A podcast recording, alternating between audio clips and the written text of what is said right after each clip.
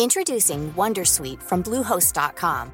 Website creation is hard, but now with Bluehost, you can answer a few simple questions about your business and get a unique WordPress website or store right away. From there, you can customize your design, colors, and content. And Bluehost automatically helps you get found in search engines like Google and Bing. From step-by-step guidance to suggested plugins, Bluehost makes WordPress wonderful for everyone. Go to bluehost.com/wondersuite.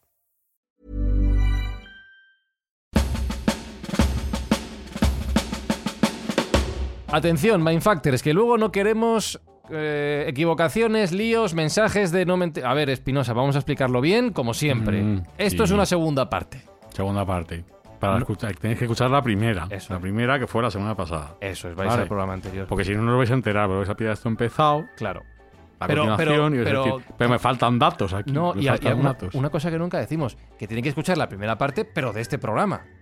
Que no escuchen la este. primera parte de otro. Sí, que no os vayáis a escuchar la primera parte, yo que sé, de... De otro, lo que Ah, sea. O de otro podcast. O de otro podcast. Del guerrillero. O de una Por peli. ejemplo, A lo que sé, se vuelta pueden de- haber Superman 1. o de No. Nacho Ares, Claro, no, tampoco. yo que sé. Sí, también, todo muy bien. Claro. Pero entonces el anterior, ¿vale? Y si lo han escuchado ya, entonces ¿qué tienen que hacer? Pues entonces se- se ponen este. Ah, O sea, es que realmente nos están escuchando ahora mismo. ah, ¿nos están escuchando ahora mismo? ¿Sabes? Ah. Claro, nos están Y lo escuchando. desde el principio, además, ¿eh? Vale. Ah, Claro, pero, pues, o sea, quiero decir, que si han escuchado el anterior, tienen que poner ahora esta mierda otra vez desde el principio. que rebobinen.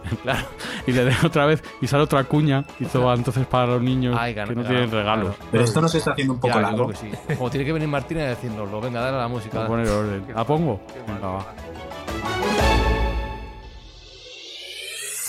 Buscamos los límites de la ciencia, el futuro de la tecnología, el alcance de la mente humana. Esto es Mindfacts.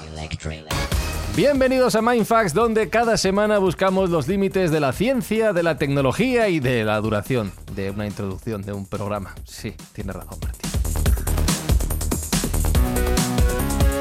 Alberto Espinosa, siempre estamos aprendiendo, ¿eh? Sí, haciendo el imbécil. de todo eso. Que eso se nos da petén. Jesús Callejo, y viene a enseñarnos, pues, el que más sabe otra vez aquí a Mindfax. Sí, sí, en este caso se puede decir, Houston, no tenemos un problema porque Martín Sierra está en la cápsula. Sergio Cordero, ay, este podcast, si el contenido sube hacia el espacio, el nuestro baja. Aprender y hacer el idiota es nuestro sello de identidad. es nuestra insignia. Bonito claim es ese. Aprender y hacer idiota. Y mientras tanto, eso sí, Sergio, lo que hacemos es intentar ayudar a gente que necesita que le echemos un cable. Bueno, haciendo el idiota también hacemos el bien. Y en esta fase de la temporada, todo lo recaudado por las escuchas de los oyentes va a ir destinado a la compra de juguetes para aquellos niños que no se los pueden permitir. Entonces, eh, como ya es un clásico, pues donaremos una serie de juguetes a final de año. Y llegados a este punto y con todo presentado, arrancamos la segunda parte de nuestro especial Cosas Cachi, Nachi, Chachis, o no me acuerdo ya cómo llamamos Introducing Wondersuite from Bluehost.com. Website creation is hard, but now with Bluehost, you can answer a few simple questions about your business and get a unique WordPress website or store right away. From there, you can customize your design, colors, and content. And Bluehost automatically helps you get found in search engines like Google and Bing.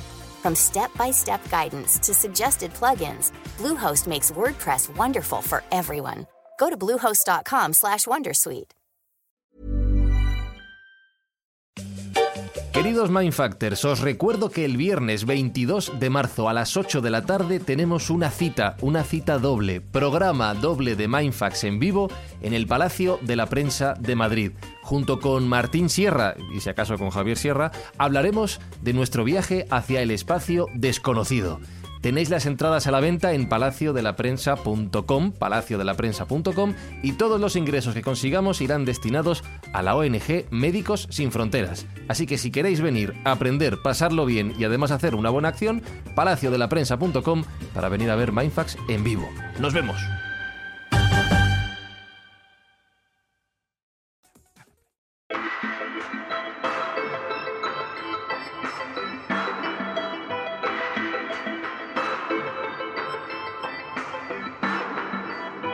Martín Sierra, ¿cómo estás? Pues muy bien. Llevo una semana esperando este momento y estoy que no quepo en mí. Ya te he visto entrando fuerte ya. Oh, madre mía, poniendo orden aquí en el podcast y todo. No, yo estoy aquí para tomar notas y aprender. No, no, vamos a aprender de ti. Vamos a hay aprender de ti. Un manuscrito ahí entero de datos Vamos, y, de, y de información. Madre Es mía. Está aprendiendo de- del- del mejor de Jesús Callejo. Los Em, esquemas de Jesús Callejos han quedado en, en pecata minuta. no, con lo que lleva Martín ¿Sabes? Sierra ahí, ¿eh? Bueno, nos quedamos la semana pasada con el proyecto Gemini, con una nueva horda de astronautas bajitos que entraban a la NASA porque la cápsula estaba diseñada para gente como máximo de 1,68 y además lo dejabas votando diciendo uno de esos jóvenes de la nueva promoción se llamaba Neil Armstrong, con lo cual deduzco, con mi espectacular capacidad mental, que vamos avanzando en los pasos hacia la conquista de la Luna por parte, en este caso, de Estados Unidos, ¿no? Sí, sí. Eh, no solo eso, es que estamos en medio ya de la carrera espacial. Esto es eh, la parte más importante. Johnson ya es presidente y está corriendo esta carrera espacial. Y no solo eso, es que todo el país está involucrado.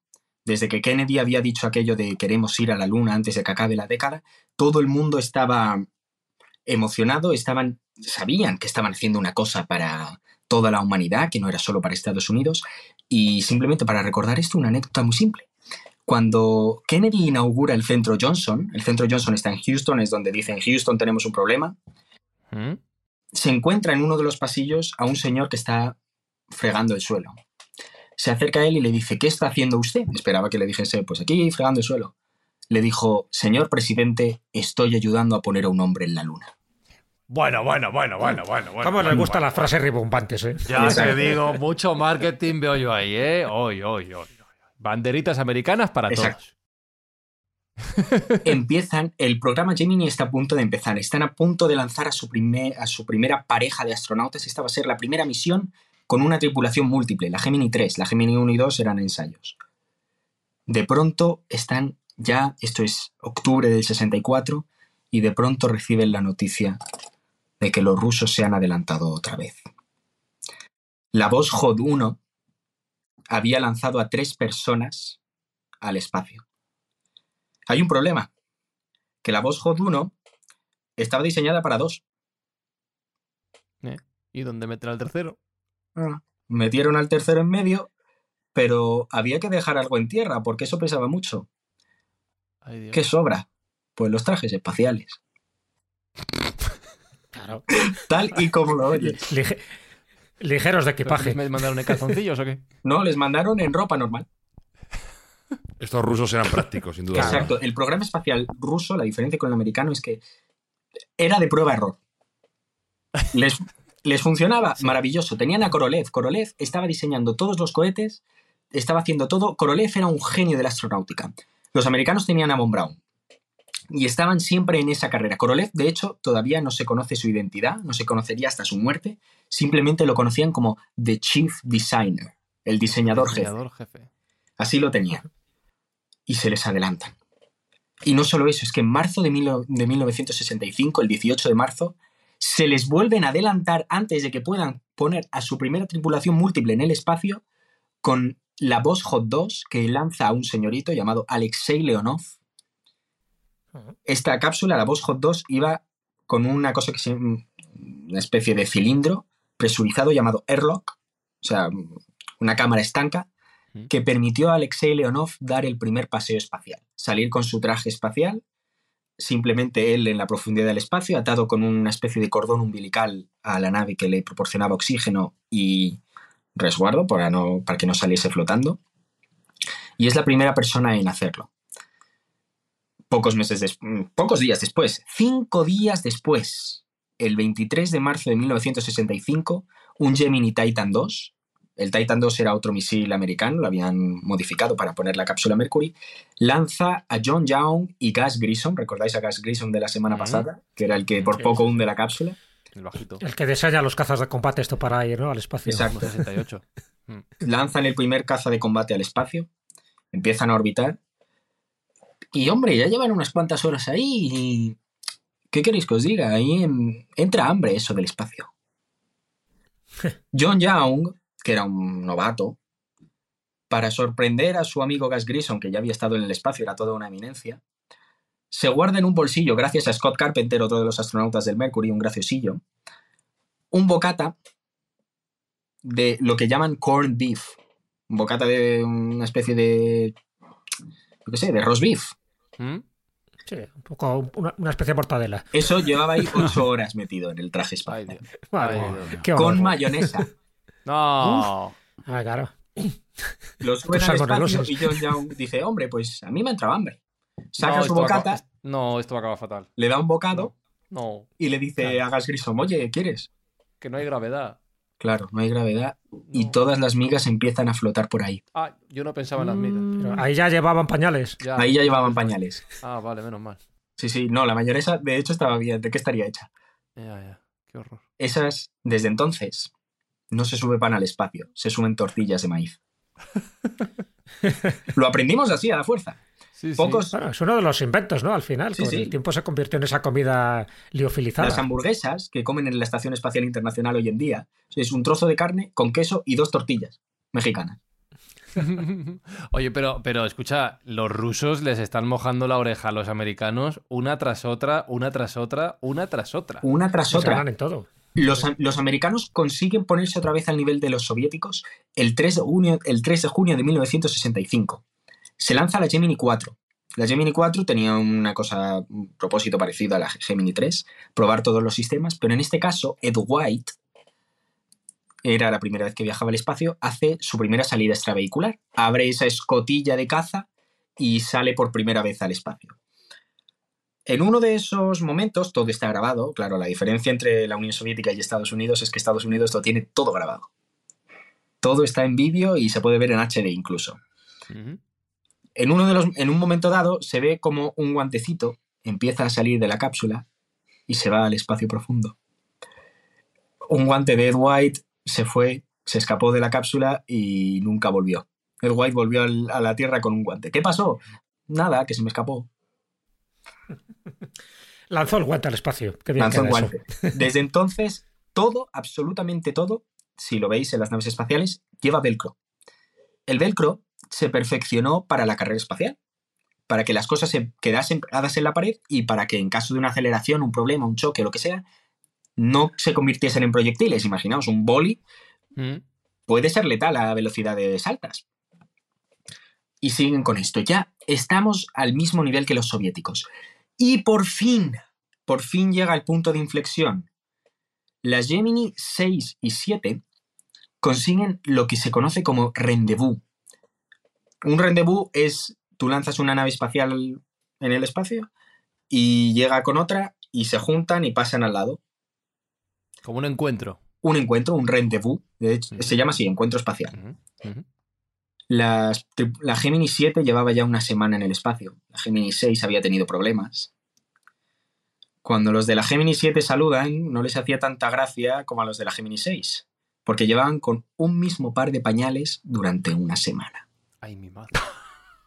La Gemini 5 había conseguido terminar esos primeros días con un solo pañal. Habían roto la barrera de la semana. De hecho, en el mismo parche, desde Gas Grissom, desde aquello del Liberty Bell y todo eso, no le dejaron ponerle nombre a una nave nunca jamás a ningún astronauta. Eso se prohibió. De hecho, Gas Grissom propuso para su cápsula Mercury, eh, para su cápsula Gemini, el nombre de Titanic. Eh, Poco afortunado, sí. Imaginaos el- la cara de los tipos de la NASA. Nada, que se dejó, pero desde entonces sí dejaban hacer los parches. En el parche de la Gemini 5 ponía 8 days or bust, que es 8 días de cabeza. Hay dos versiones del parche, con y sin, porque era un poco mal educado eso. Mm. Los de la Gemini 7 ya llevaban una semana así. Los Gemini 6 habían lanzado unas pocas horas antes, así que no llevaba mucho problema. La Gemini 7 tiene el récord de estancia de dos semanas y 15 horas en el espacio. Amerizan. Todo esto con un solo pañal. ¡Ah! Llegan los marines. Abren la cápsula. Un olor ahí dentro. Hay fotos de los hombres rana que llevaban sus máscaras antigas haciendo así. Claro, vomitando. Abre la cápsula y la vuelven a cerrar, ¿no? Básicamente. Los otros dos tan pichis apoyados con sus gafas Ray-Ban pilotos. Y es en este momento en el que conseguimos superar a los soviéticos técnicamente. Pero por lo del pañal, dices. No, no, eh, Ah. España que va. Vale. Lo del encuentro espacial. Esto no Ah, se vale, conseguiría hasta mucho después. Claro, un encuentro espacial tiene mucho sentido si vas a ir a la Luna. Porque si quieres volver a la Tierra y no quieres gastar tanto combustible subiendo y bajando, puedes dejar arriba un módulo que luego te lleva a la Tierra, que es lo que se hizo después del programa. Pero, Martín, este, este rendezvous todavía no es de acople, ¿no? No, No, se acoplan. porque para eso está el Gemini 8. Gemini 8 estaba tripulado por David Scott y un astronauta que todos conocemos muy bien, Neil Armstrong. Anda. Neil Armstrong y David Scott consiguen acoplarse a un vehículo ajena, lo llamaban así, el Ajena Target Vehicle, que era básicamente un cilindro con un, eh, puerto de acople hembra. El Gemini llevaba el macho, se acoplaron y esto es la esencia del programa espacial, la posibilidad de acoplarse a otro objeto. Los soviéticos no tenían esos sistemas y es a partir de ahora que empieza el declive de la Unión Soviética. A partir del Gemini 9 hasta el Gemini 12, siguieron con estos ensayos de acople. Todos los astronautas que luego volarían en Apolo son antes, son nacidos del programa Gemini. Y por fin llegamos al programa Apolo. Enero de 1967. Hay un tío en la NASA al que le encanta estrenar cápsulas, que es Gas Grissom, Ujú. que ya había estrenado su Mercury y su Gemini. Y deciden Sí, que, que ya tenía cierta fama, ¿no? De que este hombre lo que tocaba, o si ponía nombres, que no, No, no, no, iban a No, buen no, fin. no, no. Ya en esto, no. en el Apolo se acabaron los nombrecitos y demás. Estamos Por yendo a la luna, señores. Esto es importantísimo. No podemos empezar con las tonterías. Luego eh, habría tonterías. Pero bueno. Apolo 1. La gran misión. Apolo es el dios del sol. un apuesto, una apuesta deidad que va en su carro de fuego surcando los cielos. Necesitamos a lo mejor de lo mejor. Este mejor de lo mejor iba por Gas Grissom, Ed White, que había hecho su caminata espacial un- unos años antes, y, y reclutan también a un astronauta, Roger Chaffee, que este se acaba de incorporar al programa Apolo.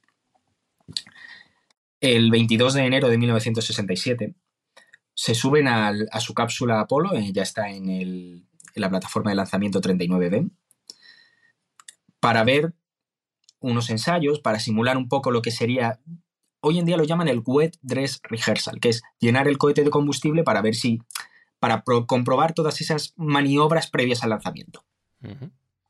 Tienen un montón de problemas ese día. Un sobre todo de comunicación. El centro de control en ese momento, el centro de control de lanzamiento, está a unos pocos kilómetros, a tres manzanas. Y el mismo Gas Grissom dice una frase que es, si no podemos comunicarnos entre tres manzanas, ¿cómo queréis que vayamos a la Luna? Cinco minutos después, Roger Chaffee ve por el rabillo del ojo que se había encendido una, una chispa por detrás. Un cable pelado había soltado una chispa. La cápsula Apolo tenía un problema de base muy grande, que es que lo llenaban entera con oxígeno. Todos los materiales que había dentro eran ignífugos, pero el oxígeno convierte cualquier cosa en una bola de fuego. Se incendia la cápsula y los astronautas intentan salir. Dicen fuego, fuego, empiezan a gritar.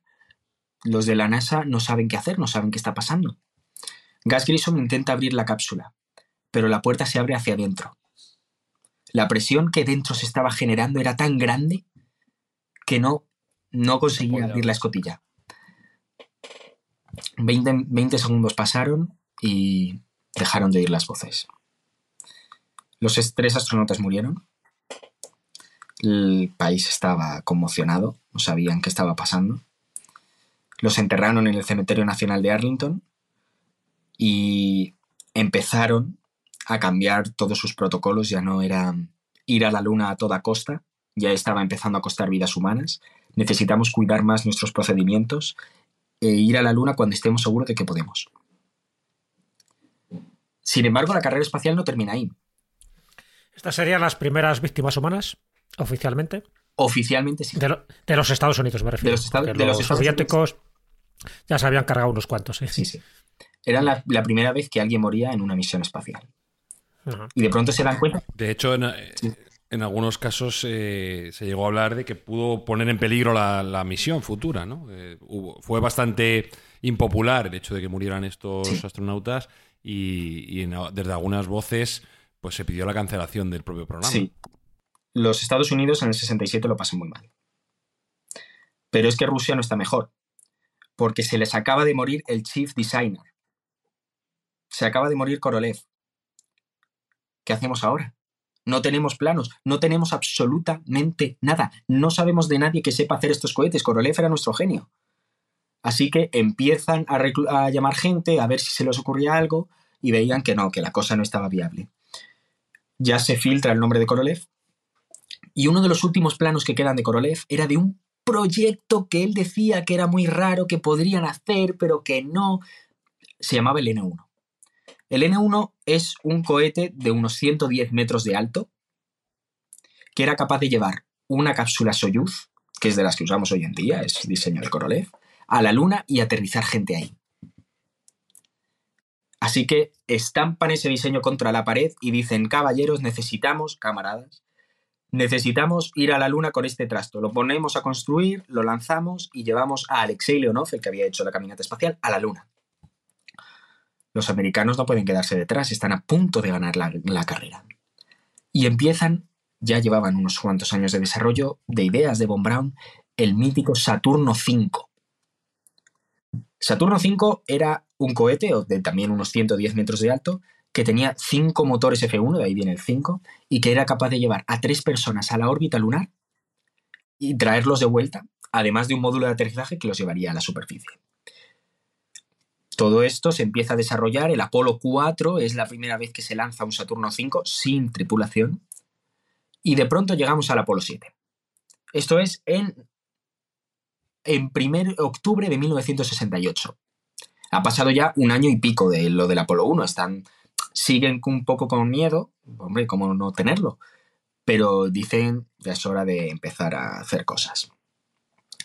Suben tres hombres, Wally Schirra, que había sido astronauta del Mercury, y Walter Cunningham y Don Eisel. Pues despegan en el mismo cohete que hubiese llevado al Apolo 1, en el Saturno 1B, y llegan al espacio sin problema. En esta misión se consigue llevar también el primer boli espacial a la Luna, al espacio, perdón. Un boli espacial lo que tiene es un cartucho de nitrógeno en la parte de arriba para que siempre escriba cuando esté poco abajo, en gravedad cero, debajo del agua. Fisher se había encargado y se había gastado 2 millones de dólares de la época en desarrollar ese boli. A los rusos le preguntaron por qué no habían hecho ellos un boli. Y dice, porque nosotros utilizábamos un lápiz. Eso, se- eso se cuenta mucho, pero yo pensaba que era leyenda urbana. Que va, que va. Que va, que va. Y de hecho, hoy en día se venden como souvenir los polis espaciales. Pasa un problema. eh, tienen un problema ahí arriba.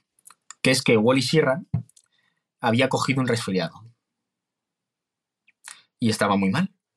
Porque además ahí arriba no es como aquí abajo, que cuando te pone, te resfrías o lo que sea, los mocos caen. Los Ay, fluidos, Dios. los fluidos caen, puedes llorar, puedes sonarte la nariz. Ahí arriba no, porque la gravedad cero no te lo permite. No Entonces empuja. todo se congestiona y todo el aire se queda alrededor de tu cara. Llega el momento de volver y dicen los de la NASA, oye chicos, que necesitamos que os pongáis los trajes espaciales, os pongáis las peceras y bajéis. Los astronautas saben que en cuanto bajen, por lo menos van a pasar cuatro horas sin poder quitarse el casco. Eso es horrible. Con cómo están, los tres se han contagiado, claro, el ambiente es de oxígeno y nitrógeno, ya han cambiado lo de oxígeno puro, y están continuamente respirando el mismo aire. Así que dicen, pues Houston, no nos vamos a poner los cascos. Dicen, ¿cómo que no? ¿Os los tenéis que poner? Pues vale, lo que digáis. Bajaron, los rescatan los marines, y cuando abren las cotillas ninguno llevaba el casco. Sería la última vez que esos tres astronautas volarían el espacio. Anda tú. Claro, porque desobedeces órdenes directas de Houston. ¿Quién te dice que cuando ellos vayan a la Luna, si van, no van a hacer lo mismo? Les salió caro, ¿no? La desobediencia, porque agotaron sus posibilidades de acabar en la luna. Sí, sí. Pero la carrera espacial no espera para nadie. Y llega por fin diciembre de 1968. El año 68 había sido terrible también para ambos lados. Políticamente Estados Unidos está inmerso en mitad de la guerra de Vietnam. Está con una situación política muy mala. Tenemos a Martin Luther King, todas estas protestas en la calle, y era hora de intentar calmar un poco los ánimos. Chicago había tenido muchos problemas, y además es que en la Unión Soviética no iba mejor, porque además de morirse Korolev, ese mismo año se estrelló en un accidente, eh, un accidente de jet Yuri Gagarin. Yuri Gagarin era un ídolo en la Unión Soviética, pero de pronto se nos muere y se nos va el ídolo. Eh, la, ya la Unión Soviética está en decadencia. Está diciendo, oye, esto lo estamos perdiendo, estamos perdiendo a nuestra mejor gente. La moral no la tienen igual que cuando empezaron. Siguen probando sus N1 y una vez tras otra se les van estrellando. por una sencilla razón. Von Braun abogaba por esos cinco motores muy grandes. Los soviéticos tenían un montón de motores pequeños, que si de hecho hoy vemos la Soyuz, que fue diseñada por Korolev, llevan ese mismo diseño. El tema es que al producir tanta fuerza esos motores, esos motores llevan fuego. Y ese fuego consume oxígeno y aire. Y ese, esa falta de oxígeno provoca un vacío entre todos los motores, lo que hace que colapsen. Al final, intentaron cuatro lanzamientos del N1, el último en diciembre del 68, y ninguno funcionó. Y ya abandonaron la idea de llevar a un hombre a la Luna. Y aquí es cuando los americanos aprovechan para dar el golpe para dar el golpe con el Apolo 8. El Apolo 8, la misión del Apolo 8 era relativamente sencilla, pero era la primera vez que se hacía. Era lanzar un Saturno 5 con tres personas, en Navidad, además, o sea, lo de no estar con la familia se llevó un poco al extremo. Se fueron a la Luna, orbitaron alrededor de la Luna y volvieron. Estando en la Luna, eso fue la noche del 24 de diciembre, leyeron un fragmento del Génesis y desearon una feliz Navidad a todos los habitantes del planeta Tierra. Hicieron una foto que seguro que todos habéis visto, que es eh, la Earthrise, que se ve la superficie de la Luna abajo y la Tierra, sí, es el primer selfie de la humanidad. Sí. Em, hecho esa Nochebuena de 1968. Eso se colgaría en el despacho de Nixon, que estaría a punto de ser elegido en la Casa Blanca para las siguientes misiones Apolo vuelven a la Tierra y siguen con sus proyectos. Llega el Apolo 9. El Apolo 9 lo que quería era probar por primera vez el módulo lunar que iba a llevar a las tripulaciones posteriores a la Luna en órbita terrestre. Hacen sus salidas extravehiculares y ponen por primera vez, otra vez, nombres a sus cápsulas. Esta vez ya la cosa se va perfilando. El módulo de comando y servicio, que es el que habían lanzado en el Apolo 7 y en el Apolo 8, lo llaman Intrepid y el módulo lunar lo llaman Spider, porque tiene forma de araña, básicamente. Así que, bueno, siguen ahí con eso. Llega el Apolo 10. Tienen que hacer exactamente la misma misión que el Apolo 9, pero en la Luna. Hacen como una. Es una especie de híbrido entre el Apolo 8 y el Apolo 9. Se llevan todo lo que sería el equipamiento de alunizaje. Empiezan a descender a la superficie no llegan a descender, tienen que abortar misión antes porque eso es la misión de los del 11. Pero claro, también le ponen su nombre a sus cápsulas. Pero esta vez, claro, volvemos a lo de gas griso. ¿Sabes cómo las llamaron? Ay Dios, cualquier cosa mala. Sí, sí. Al módulo de comando y servicio Charlie Brown. Y al lunar Snoopy. Entonces, imaginaos. Pero no es malo tampoco, es ridículo, pero no es malo. No, no, a Peanuts le encantó la idea. Le regalaron una estatuilla de Snoopy en la luna a los de la NASA que pusieron en el control de misión. Y ahí estuvo todo el programa. Y sigue hoy en día. Y si, hicieron toda una campaña de publicidad del programa Apolo gracias a, esta, a esto de Peanuts. Claro, imaginaos que de pronto hubiesen alunizado y que hubiesen dicho, Houston, aquí va a ser tranquilidad, el Snoopy ha alunizado. El Apolo 11 fue, en mi opinión, la mayor misión de la historia, pero también la más aburrida. porque todo estaba medido al milímetro. Hasta las palabras de Neil Armstrong, bueno, él las había hecho en su momento, se las había enseñado a su hermano, pero todo estaba medido al milímetro. Nada podía salir mal, porque era la mayor gesta de la historia de la humanidad. Llaman al módulo de comando y servicio Columbia, por Colón, van ahí a descubrir el nuevo mundo, literalmente, y al módulo, de, al módulo lunar lo llaman el Eagle, el águila. España tenía importancia en este tema, desde Eisenhower que había venido aquí a España en busca de un centro de repetición para que cuando las misiones espaciales pasasen por encima de España repitiesen las la señales hacia Houston y no se quedasen sin astronautas, esas estaciones de servicio seguían. Esas estaciones estaban en Robledo de Chabela y Fresnedías de la Oliva, aquí en la Sierra de Madrid.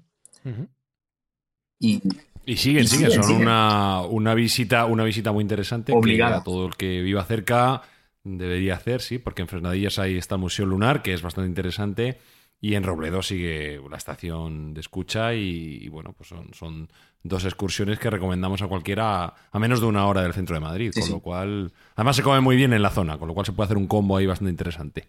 Entonces, el tema es este. Estamos a punto de lanzar el Apolo 11. España lo tiene escuchando. Y los soviéticos quieren dar un último golpe. Tres días antes del lanzamiento del Apolo 11, el 16 de julio del 69, lanzan la misión Luna 15. Era una no tripulada que lo que pretendía era alunizar en la superficie de la Luna, recoger muestras, llevárselas a la Tierra y llegar antes que el Apolo 11.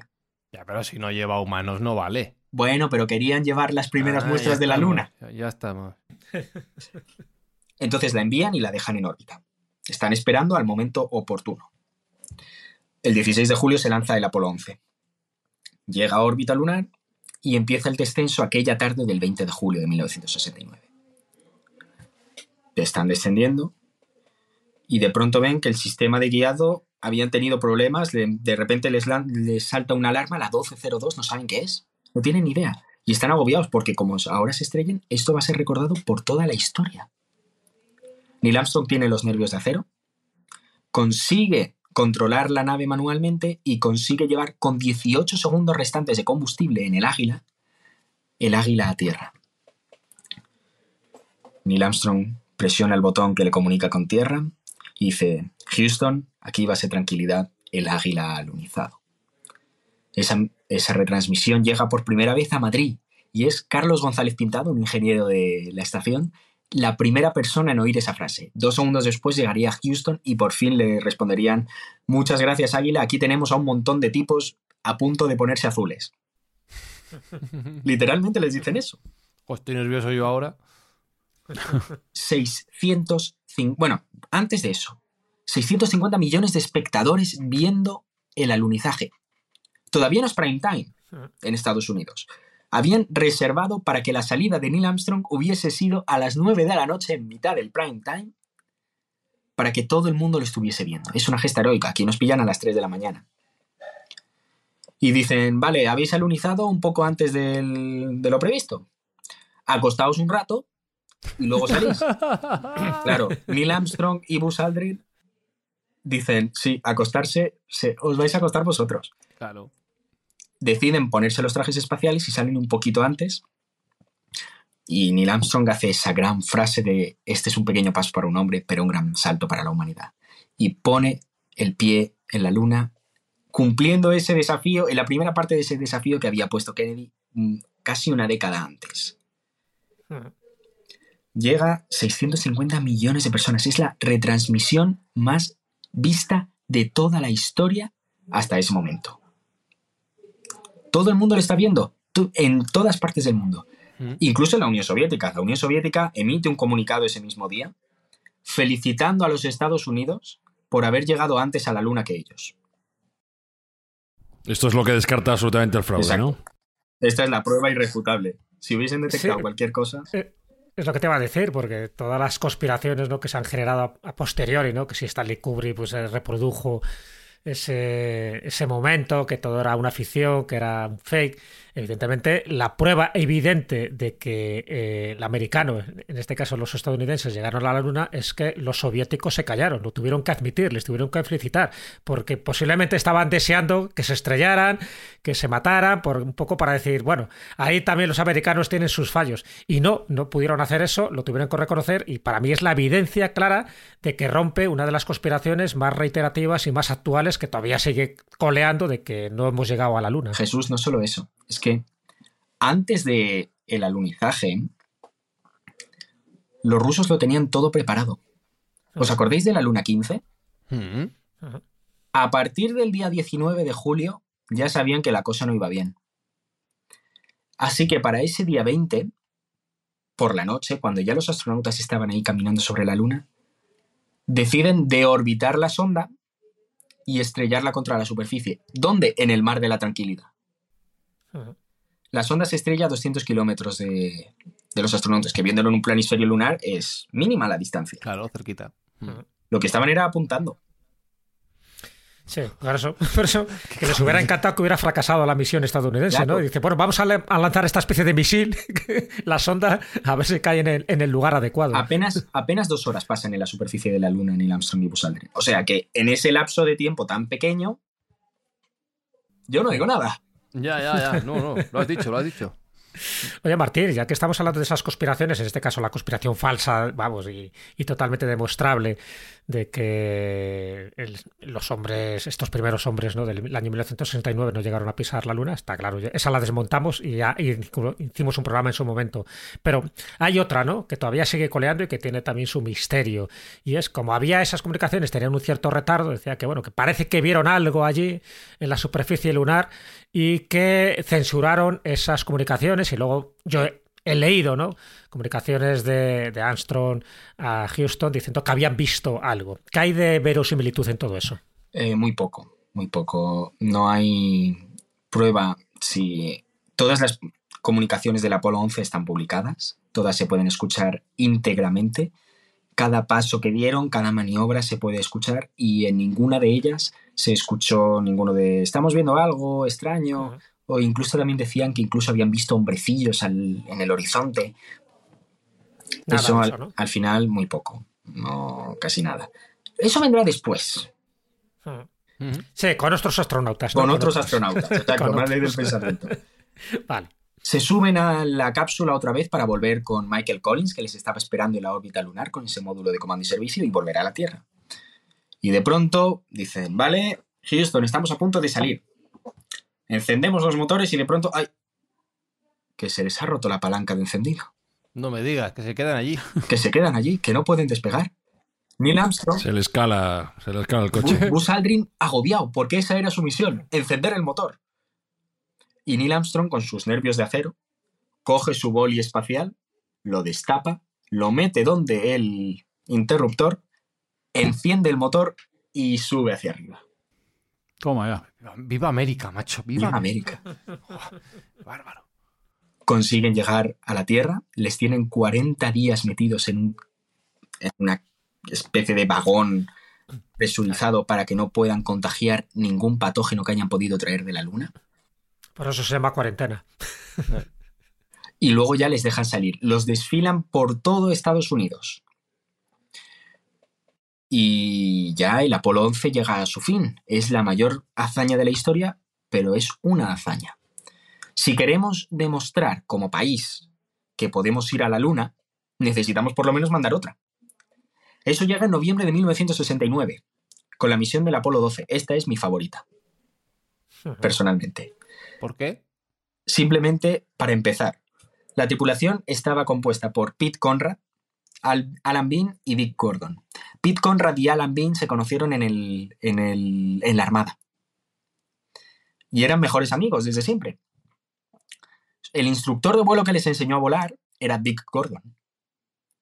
Cuando llegaron las pruebas del programa Gemini, se presentaron los tres juntos a ver qué pasaba.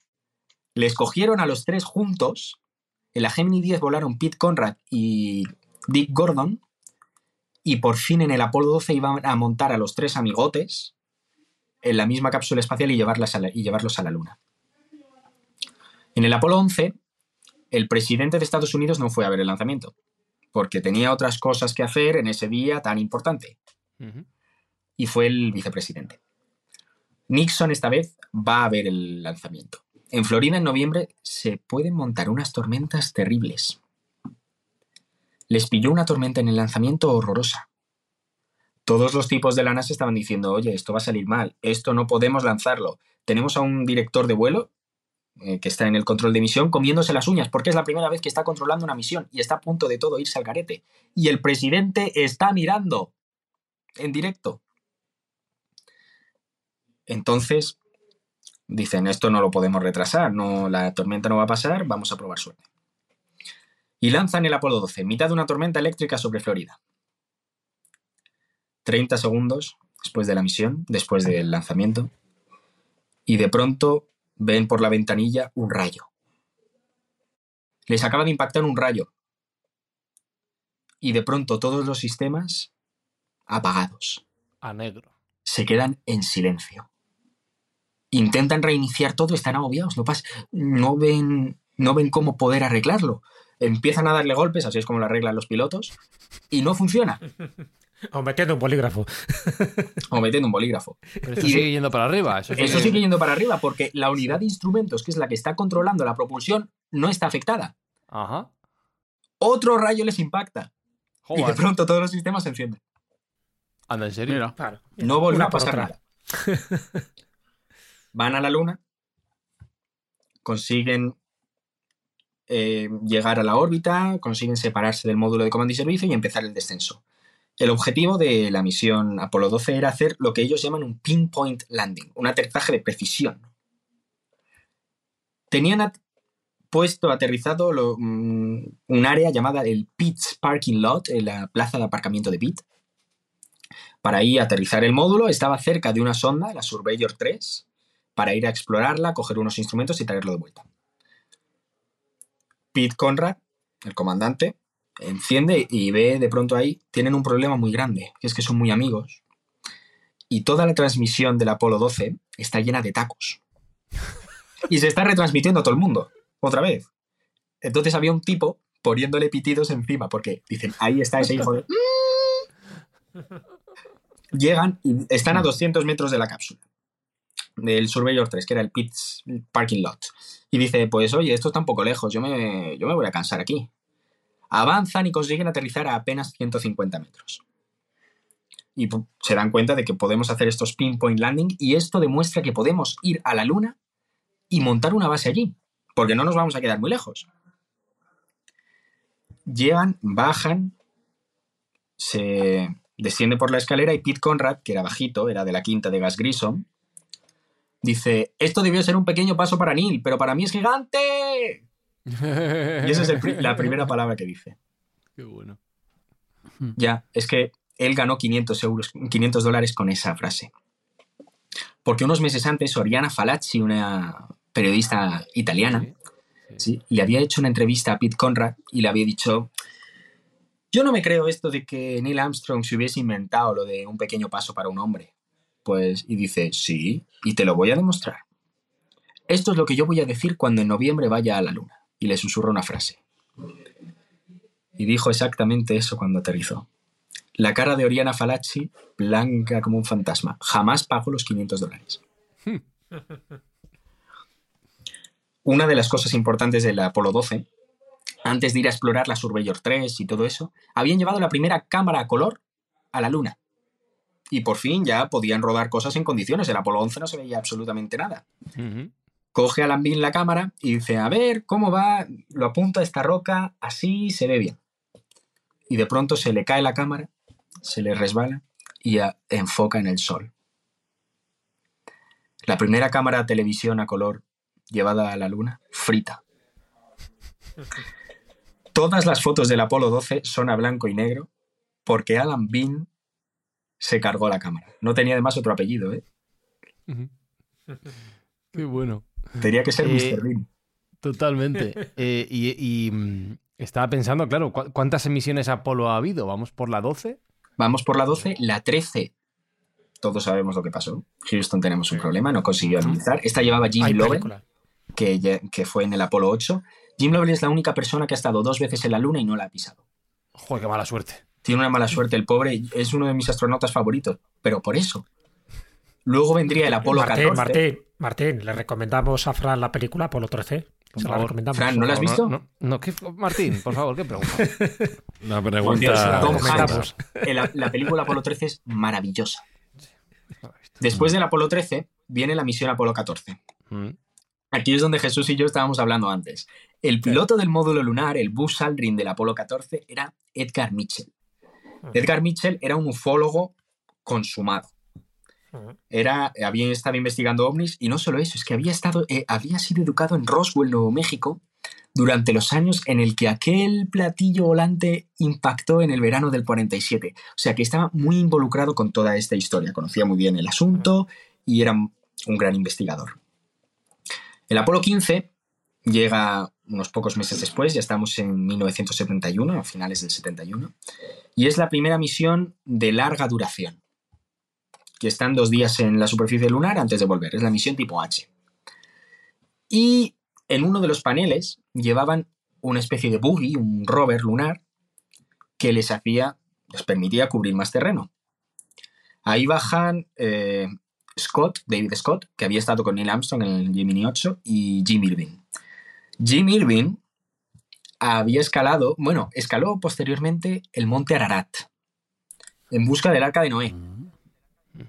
Luego mi padre lo intentaría en su momento también, eh, siguiendo los pasos de Jim Irving para su novela El arca perdido. Bueno, Armstrong también tuvo luego sus pinitos arqueológicos por ahí. Estuvo... Ar arqueológicos y, masónicos, y masónicos. Y masónicos también, que estuvo en Ecuador ahí visitando cuevas Sí, sí. prehispánicas Ah, en busca de tesoros. Mira, o sea que sí, a todos les cambió algo, ¿no? La percepción de su vida. sí, sí. Buzz Aldrin, el que iba con Neil Armstrong, se llevó su anillo masónico a la luna Ujú. Y se llevó también un cáliz de misa y ofició la primera misa en la luna durante el Apolo 11. Que eso nunca se suele contar y es muy curioso. Y ese anillo todavía lo tiene él hoy en día. Ese Scott y Irving despliegan su rover lunar en el Apolo 15, en la llanura de Descartes. Se suben encima, meten la llave. Esto no va. Que no, que no, que no. Que no funciona. Y dicen, bueno, pues vamos a dar un paseo y mañana a ver si pasa. Busca un boli. ¿Bus con boli? Pues no, ni con boli. Que no iba. Se volvieron a montar al día siguiente, meten la llave y arranca. Le había dado un rayo. Sí, seguramente. Alan Bean se está riendo. Por lo que estás contando, había muchos golpes de suerte ahí. ¿eh? Sí, Hay muchos golpes de suerte y de ingeniería. Al parecer fue un problema con la radiación solar, que luego pudo alterar un circuito, cosas de estas que luego se inventan. Pero fue curioso. Y el rover funcionó perfectamente. El Apolo 16 sigue los pasos del Apolo 15 y hace exactamente lo mismo. Con la persona más joven en jamás ir a la Luna, que este sería Charlie Duke, tenía tan solo 29 años y había sido también el Capcom el que había recibido la señal del Apolo 11, aquella del águila alunizado. Y por último vendría el Apolo 17. Bueno, el Apolo 16 antes la cápsula está en el campamento espacial hoy en día. En Huntsville, Alabama, se llevaron la cápsula y ahí la tienen expuesta en el US Space and Rocket Y Center. también hay una roca lunar, ¿no? Del Apolo 12. Ahí también. Esa, eso te lo iba a contar ahora mismo.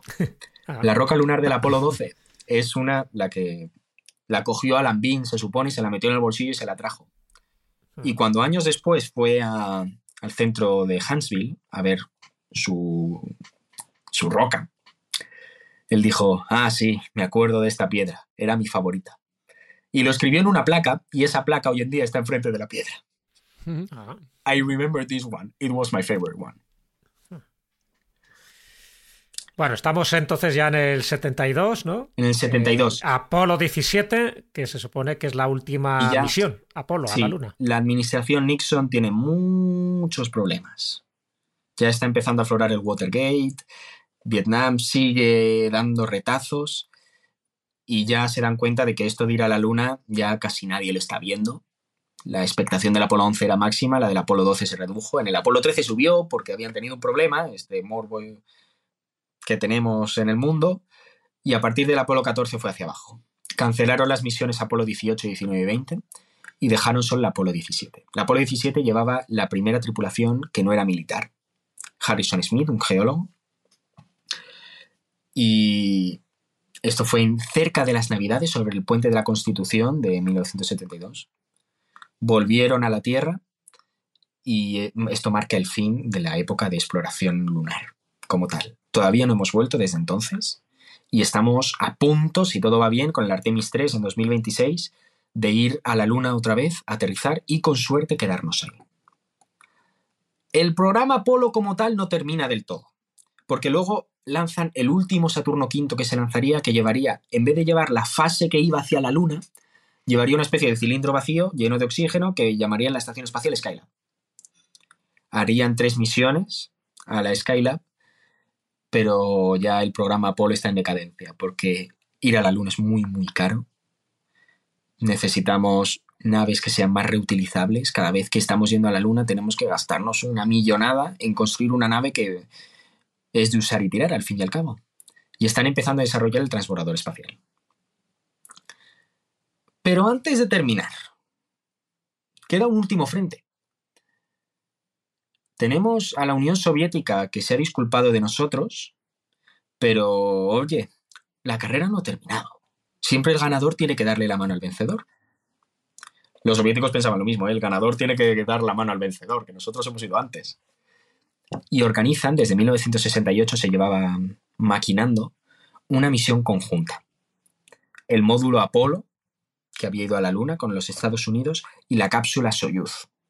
Iban a acoplarse en el espacio con un sistema de acople muy singular, porque la clave del programa Apolo es su sistema de acople. No puedes enseñárselo a los soviéticos, porque ese sistema de acople que unía el módulo de comando y servicio con el lunar era el que permitía que los astronautas no tuviesen que saltar literalmente, que era lo que hacían los soviéticos en su programa lunar, saltar del módulo de comando al módulo lunar para luego aterrizar. Esto se abría y se abría un túnel que conectaba las dos naves.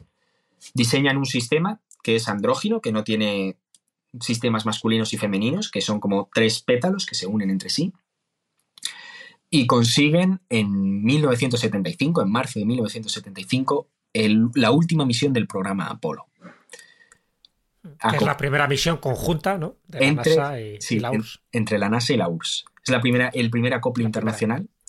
Mandan a Alexei Leonov como representante de la Unión Soviética para dar ese último apretón de manos en el espacio, simbolizando la paz que ya empezaba a tener en temas espaciales las dos superpotencias. ¿Y os acordáis de Rick Slayton? De aquel hombre que habían dejado en tierra después del programa Mercury ahí aparcado en una oficina poniendo posiciones de astronautas? Sí, de los siete, que es el que se quedó. el que se quedó. Pues él había hablado con el médico de vuelo, había desestimado su problema de corazón como una causa para no volar y se apuntó al Apolo Soyuz. Voló por fin Dick más de 20 años después de aquellos primeros de aquellas primeras selecciones de los astronautas y consiguió dar ese apretón de manos con Alexei Leonov como comandante del Apolo y simbolizar el final de la carrera espacial. Ya nos podemos empezar a relajar, ya nadie está yendo por delante de nadie. Qué bien contado, macho, qué barbaridad, qué, qué, arte,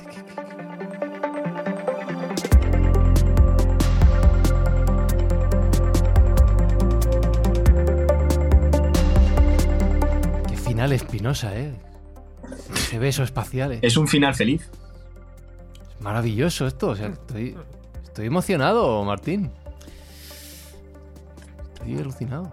Fran, una qué arte, qué arte, qué arte, sí, Fran, Martín. esos, ¿Te acuerdas que te dije que se cancelaron las misiones Apolo 18, 19 y 20? Sí, sí. Tenemos que organizar una escóbula.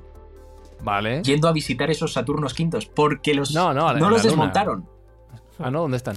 Están, en el Huntsville, ¿no?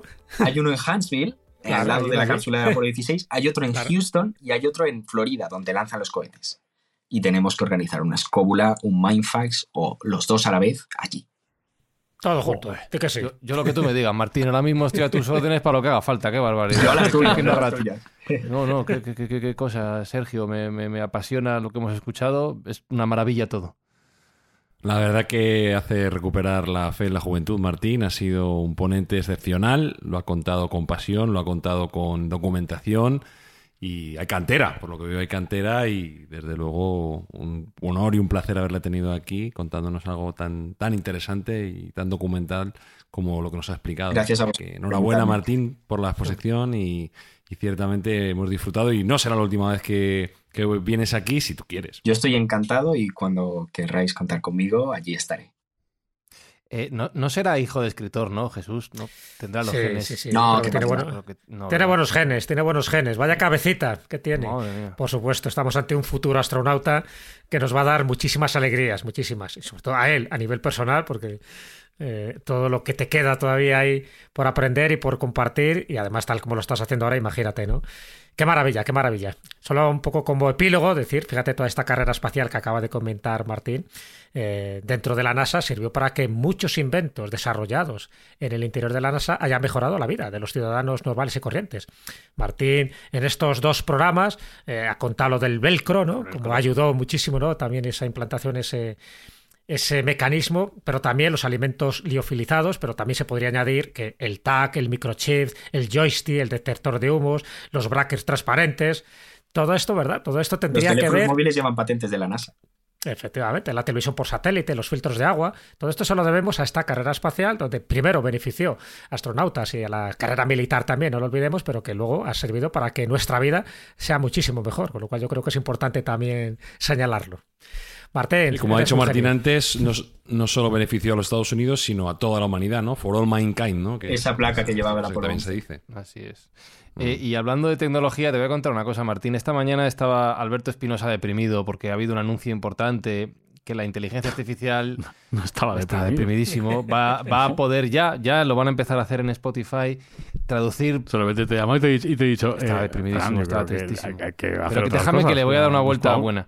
Eh, hay, hay una inteligencia artificial que va a permitir doblar los podcasts a otros idiomas, con lo cual cualquier persona podría escuchar Mindfax, por ejemplo, en inglés, en francés, en el idioma que quiera, con nuestras propias voces, en su propia lengua. Pero Espi, para que esa inteligencia artificial llegue al nivel de Martín Sierra, échale lo que le tienen que poner ahí. Sí. Fran, me acabas de deprimir a mí también. No fastidies, ¿por qué? Hombre, porque eso no puede ser. El otro día vi, de hecho, un vídeo que han hecho con una parte de Cuarto Milenio en la que Iker Jiménez y Carmen Porter están hablando en inglés y les han doblado con sus mismas voces. Esto de la inteligencia artificial se nos está yendo de las manos. Ya, pues eh, esto... Tenemos que No, acostumbrarnos. escúchame, o lo dominas tú o estamos aviados, Martín. La esperanza está en tus, sobre tus hombros. No te quiero poner presión, pero nosotros ya llegamos tarde. Fran, todos remamos en este barco. Martín Sierra, gracias por remar con nosotros hoy en el barco espacial de Mindfax. Muchas gracias a vosotros.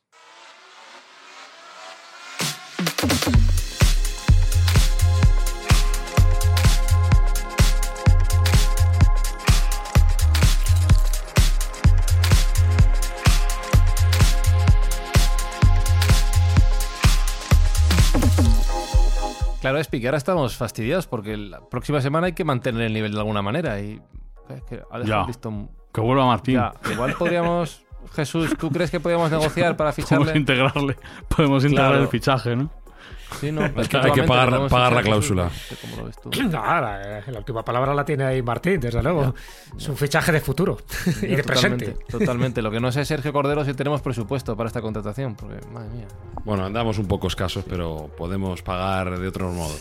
Bueno, lo que hacemos aquí con el dinero que ganamos es dedicarlo a buenas acciones.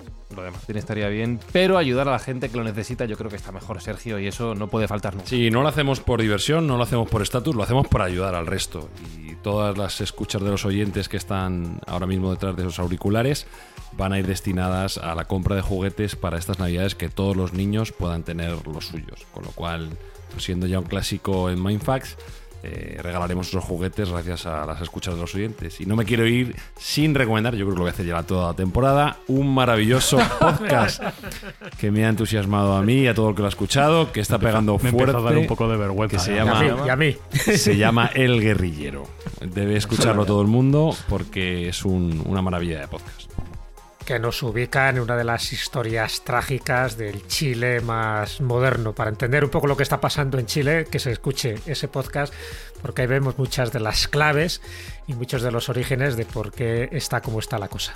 ¿Qué vamos a decir, Espinosa? ¿Qué vamos a decir del guerrillero? No, no, no. Un poquito de falsa modestia ahí. Y os recomendamos que, si me permitís, simplemente yo para despedirme, terminar con la misma frase que dijeron los astronautas del Apolo 8 en aquella Navidad, ahora que estamos con la Navidad. Em, dijeron, buenas noches, buena suerte, muchas gracias y que Dios os bendiga, que Dios os bendiga a todos en esta tierra desde la tripulación del Apolo 8. Yo ya no despido el programa, y sube la música, lo dejamos ahí, pero no voy a mejorar esto, ya está. Mindfacts llega cada semana a tus oídos a través de Spotify, Apple Podcast, Evox, Google Podcast o tu aplicación favorita. Búscanos en redes sociales. Somos Mindfacts. And from the crew of Apollo 8, we close with good night, good luck, a Merry Christmas, and God bless all of you, all of you on the good